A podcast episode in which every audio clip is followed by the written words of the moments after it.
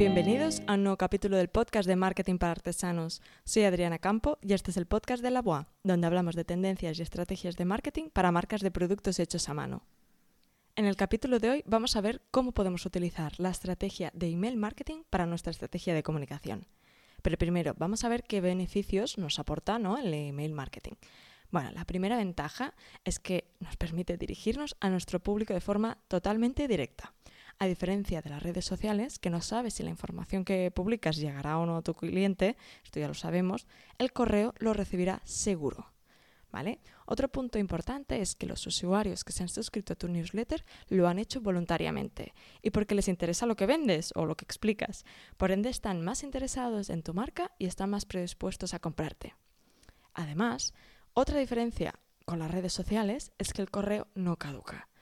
Ayer había MySpace, hoy Instagram y mañana a saber. Pero el correo perdura y no pierdes el contacto con el cliente, por lo que también es una excelente vida, vía para fidelizar a tus clientes y mantener el interés de aquellos que aún no te han comprado. Igualmente os dejo en las notas del podcast el capítulo donde mm, hablaba sobre mañana puede cerrar Instagram, no para ser alarmistas, ¿no? pero bueno, para ver las desventajas de Instagram, que igual pues mm, el email marketing nos puede ayudar. ¿no? Entonces, eh, volviendo al tema del email marketing, ¿vale? Para tu marca mm, realizar estas campañas te pueden aportar tres ventajas muy claras. La primera es la segmentación. Puedes dirigirte a todos tus clientes y a una sección de, ellos en concreto. Los puedes agrupar por actividad, si te han comprado, por ubicación, eh, por edad. ¿no? Si, por ejemplo, pues puedes tener una base de datos de interioristas, les puedes enviar una información diferente al cliente final que te está comprando. ¿no? Aquí tienes total libertad para crear los segmentos a los que quieras dirigirte. Además, así, pues consiguiendo impactar directamente a esas personas con un mensaje muy personalizado. Incluso puedes personalizar el asunto, incluir el nombre del destinatario, que lo puedes hacer de forma automática. Y bueno, pues siempre hace ilusión que te digan por tu nombre, ¿no? Otra ventaja es el análisis. Puedes conocer pues, el resultado de, estas acciones, ¿no? pudiendo ver cuántas personas han abierto el correo, quién ha hecho clic, a qué hora. Puedes saber exactamente qué persona lo ha hecho. Si una persona ha clicado varias veces, pues oye, igual mm, podemos enviarle otro email a esta persona concretamente. Podemos intentar contactar con esa persona y decir, oye, pues he visto que igual pues tienes interés. ¿no? Entonces, al final, los análisis eh, de, de estas plataformas pues realmente son muy interesantes, ¿no? Porque te irán, te servirán para detectar qué temas interesan más y cuáles son los suscriptores más activos. Y la tercera ventaja es la automatización.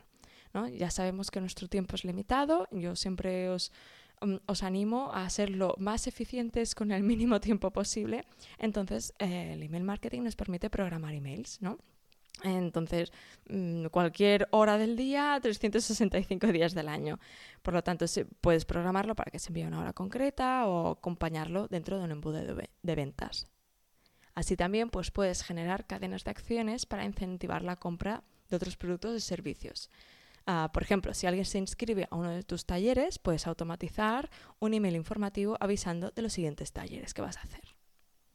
¿Y qué tipo de plataformas podemos utilizar para el email marketing?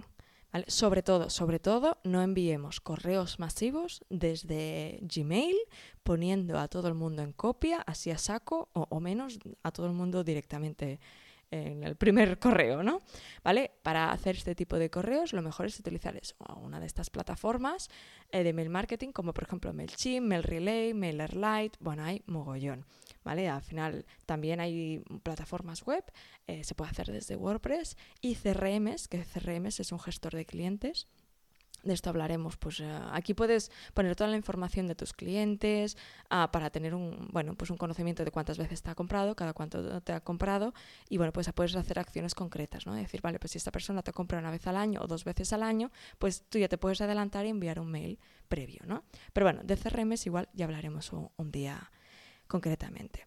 Entonces, bueno, pues, mm, ¿qué plataforma elegir? No? Pues bueno, dependerá de, lo que tú, ah, de tu base de datos, de la cantidad de gente que tengas, del precio que quieras gastarte. Y bueno, al final también yo mi principal recomendación es con el que te familiarices mejor. ¿vale? Yo, por ejemplo, dejé de usar MailChimp porque hay tantas opciones que me pierdo. Así que yo, por ejemplo, utilizo MailerLite, ¿vale? Pero bueno, esto va a gustos. A veces lo mejor es probar y quedarte con el que te sea más fácil, lo más eficiente. Hablando de la base de datos, pues bueno, es importante que sepamos que el paso previo para hacer una estrategia de email marketing es contar con una buena base de datos, ¿no? Y si la podemos tener segmentada, bien actualizada, pues mucho mejor.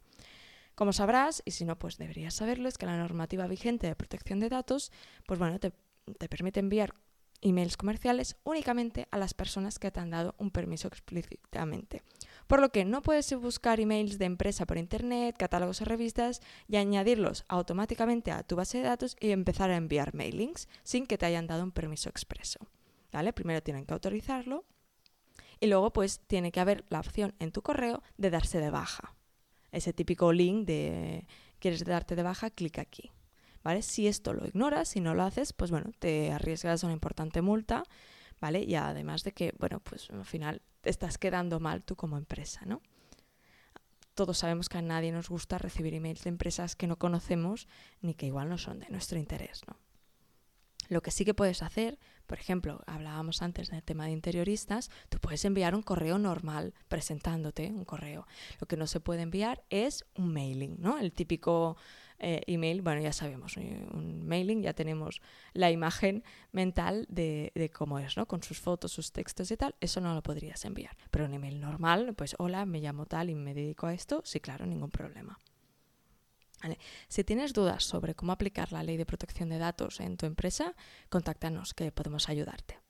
¿Vale? Entonces, como ves, pues crear una base de datos de emails pues, te puede llevar un tiempo, ¿no? Pero bueno, algunos consejos a ver si pueden ayudarte. Eh, por un lado, pues eso, enviar un email único, personalizado, ¿no? Presentando tu empresa, exponiéndote, pues bueno, previamente lo que haces, bueno, animando al destinatario a que se suscriba a tu newsletter, para que así pues puedas recibir información de forma gratuita, ¿no? Luego, pues también puedes llamar para que te a empresas todo esto principalmente a B2B, de empresa a empresa. A cliente final no podemos llamar a la gente a sus casas, ¿no? Pero a empresas sí que podemos llamar para que nos faciliten un email y hacerles, eh, eh, hacerles llegar una información que, bueno, igual puede ser de su interés, ¿no? Luego puedes animar a la gente en redes sociales para que se suscriban a tu newsletter, ¿no? Y luego lo que suele funcionar es que ofrezcas algún tipo de contenido exclusivo que puedan descargarse o que puedan ver si se dan de alta en tu newsletter, ¿no? Pues por ejemplo tu catálogo de productos, un manual de buenas prácticas para conservar tus objetos, un ebook, ¿vale? Incluso pues un descuento de bienvenida. Junto al email es importante que tengas pues, el nombre de la persona y, su población, ¿no? Y si te diriges a empresas, es aconsejable que tengas el nombre de la empresa, la actividad, el sector y su teléfono. Si recopilas todos estos datos, pues podrás ir cada vez afinando más la segmentación. Igual al principio, pues piensas, ¿para qué me va a servir esto? Pero si luego, por ejemplo, haces una charla, un taller en un municipio concreto, pues puedes enviárselo a esa base de datos concreta, ¿no? Con el tiempo, pues es posible que este volumen de datos cada vez sea más alto y puedas cruzarlo con algún sistema de facturación, eh, como por ejemplo hablábamos de los CRMs. Entonces, ¿cómo podemos evitar ser considerados spam? ¿Vale? Seguro que tú también recibes muchos correos a lo largo del día y la mayoría pasan a tu carpeta de spam o promociones. Esta situación es muy común, ¿no? Es posible que aunque envíes un email muy elaborado a un cliente que ya sabes que le puede interesar, este no lo acabe leyendo o vaya directamente a la papelera. A ver, algunos consejos para poder evitarlo. Lo primero, el asunto. El contenido debe ser de valor, ¿vale? Por lo tanto, si el contenido, el titular, pues lo ven como de baja utilidad, pues seguramente que no lo abrirán, ¿vale? Luego, cuidado que el contenido sea muy comercial, ¿vale? O poco personal. Tampoco, no nos gusta que nos vendan. Luego, igual el destinatario pues no realmente tu cliente ideal, ¿vale? Y no pasa nada si hay quien se va dando de baja de, tu base de datos porque eso significa que, bueno, vas haciendo limpieza. No es tu cliente ideal, igual nunca te comprará, por lo tanto, ¿para qué tenerlo en tu base de datos? Igual pues también puede ser que vayas a spam porque envíes newsletters con mucha frecuencia, ¿no? Esto pues lo ideal sería pues igual uno a la semana, eh, uno al mes, bueno, esto ya cada uno pues su frecuencia, ¿no?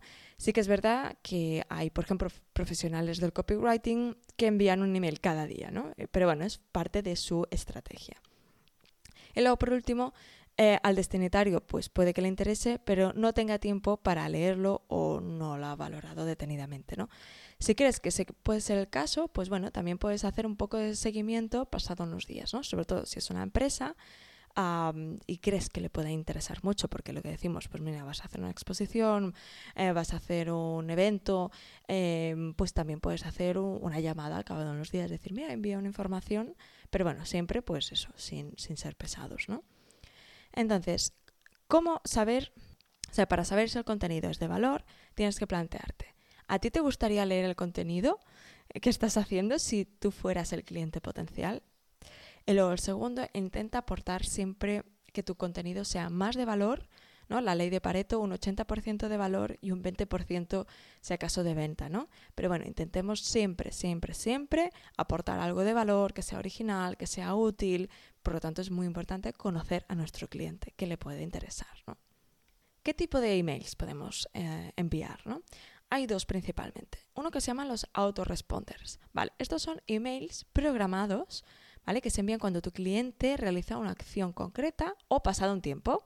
Son útiles pues, para guiar al cliente a lo largo de un proceso de venta, por ejemplo, pues, para comprar a través de la web, para recuperar su interés, si hace, por ejemplo, un mes que no abre nuestros newsletters, o para recordarle una fecha concreta, felicitarle para su cumpleaños, recordar Navidad, ¿no? o avisar para que tu empresa está cerrada por vacaciones.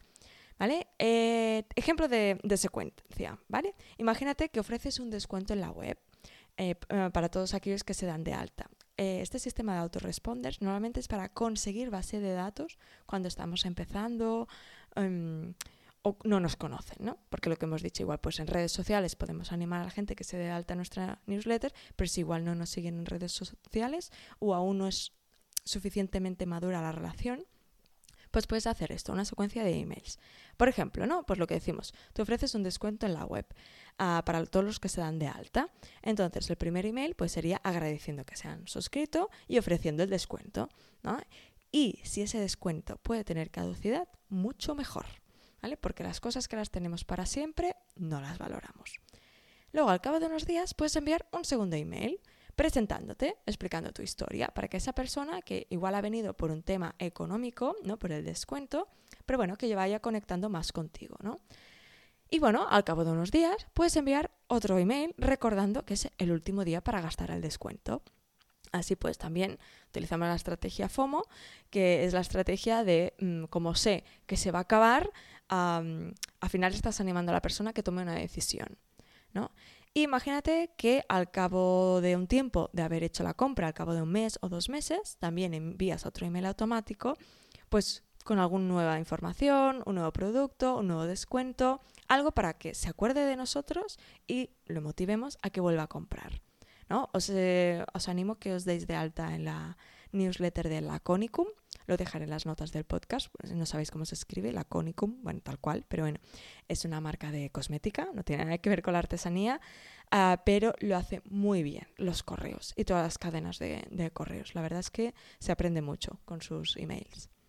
¿Vale? Y luego, el segundo tipo de emails que podemos hacer son las newsletters. ¿vale? Cuando ya empiezas a tener una base de datos, pues igual más de 100 inscritos, ya es el momento de empezar a enviar tu newsletter. Que está lo que decimos, puede ser semanal, mensual, bimensual, esto lo decides tú. Pero siempre como con un objetivo claro, ¿no? Ofrecer contenido de calidad, de valor para fidelizar a tu consumidor. Con esta newsletter pues podrás generar tráfico hacia tu web, animar a que te sigan en tus redes sociales, ofrecerles algún contenido exclusivo que puedan descargarse. ¿no? Aquí lo importante es que definas un objetivo y un calendario editorial para cada envío. Por norma general, pues se recomienda enviar uno mínimo al mes, por lo que puedes estructurar 12 temas a lo largo de un año. Así que planteate qué te gustaría conseguir con cada uno. ¿Vale? Primero, pues, ¿sobre qué temas tratarás? Luego, ¿el contenido es de interés general? ¿Es algo más local? ¿Crees que le puede interesar solo a un segmento de una actividad concreta? ¿Lo incluirás contenido inédito o solo compartirás contenido que ya has publicado en tu web, así como a modo recopilatorio? ¿no? Por ejemplo, si tuvieras un blog, pues podrías enviar los artículos de este mes. ¿no? Y luego, eh, ¿este contenido está alineado con tus objetivos y valores de marca? Esto básicamente es porque, bueno, de tema del newsletter podéis encontrar millones de información, millones de técnicas, millones de consejos, pero al final cada uno tiene que encontrar su voz, que esto lo hablamos hablaremos ahora al final, ¿no? Por lo tanto, ah, tampoco nos dejemos eclipsar por lo que ahora funciona, lo que ahora está de moda, sino que encuentra algo que realmente sea único y que tenga que ver contigo. Será la única forma de que alguien se quiera realmente dar de, alta en tu newsletter. Porque si que acabas haciendo algo como, como, similar a lo que hacen los demás, pues entonces, ¿para quedarse de alta de tu newsletter? Así que bueno, recuerda aquí unos pequeños tips, ¿vale? El asunto, el asunto es lo más importante, ¿vale? Hará que lo abran o no. Así que esas cuatro o cinco palabras son vitales. Luego, mantén esa frecuencia para que bueno, tus usuarios estén deseando recibir tu email, ¿no? Incluso piensen, ah, hoy es el primer lunes de mes o hoy es el último domingo de mes y a ver qué email me envían. Luego incluye un CTA. CTA es una llamada a la acción, ¿no? En cada email, que puede ser ves a la web, contesta este email, compra este producto, descarga este ebook, ¿no? Intentemos que la persona que recibe el email haga algo después de leerlo. Luego vigila que el día y la hora que envíes el email, ¿no? Piensa en tu cliente, en qué momento estará más receptivo o libre de trabajo. Normalmente los lunes por la mañana son complicados, porque tenemos muchas cosas que hacer, no solemos estar de muy buen humor el lunes por la mañana, así que bueno, cuidado, ¿no? Pero bueno, cada cliente que tengas eh, será diferente, tienes que conocerlo. Luego, por último, pues utiliza siempre la misma plantilla y el mismo estilo. Ah, vigila que haya más texto que imagen, porque si no puede considerarse spam. Vale. Y bueno, y por último, ¿no? Que estaréis pensando, vale, pues sí, muy bien, ahora sé la estructura, sé qué plataforma, sé estos consejos, pero ¿de qué escribo? Bueno, pues aquí es lo que te decía, es muy importante que encuentres tu voz, tu contenido de valor. La mayoría de personas creativas que de esto he hecho muchas entrevistas, normalmente todos tenéis una historia detrás. se os da bien hablar, se os da bien escribir, ¿no? Entonces, bueno, puede que a ti te guste más escribir o, a ti te guste más hablar y no pasa nada. También puedes enviar newsletters con audios y posiblemente pues tengas anécdotas que contar, ¿no? Y, o, o, incluso igual a ti te gusta escribir e inventarte historias. Tienes que encontrar aquello que seguramente que igual tú mismo o tú misma no lo ves, pero que a los demás les encantaría conocer. ¿no? Por lo tanto, esto a veces también podemos hacer un poco de estudio de mercado. Podemos preguntar por Instagram, podemos preguntar a nuestros amigos, a nuestros clientes. Aprovechemos a los que ya nos admiran y nos valoran. Oye, ¿qué tipo de contenido te podría interesar? Porque seguramente de aquí nos darán muchas pistas. Luego también, obviamente, pues la podemos aprovechar para nuestros lanzamientos, ¿no? O fechas concretas, Navidad, Día de la Madre, Día, Día del Padre, talleres, eventos. Es eso, normalmente tenemos más cosas de que podemos contar de las que somos conscientes. Así que mm, haz un poco de, introspección, ah, pregunta, haz, sino algún formulario de Google Forms, ¿vale? A ver qué tipo de contenido pues le, puede interesar a la gente. Y si no, también puedes hacer prueba y error.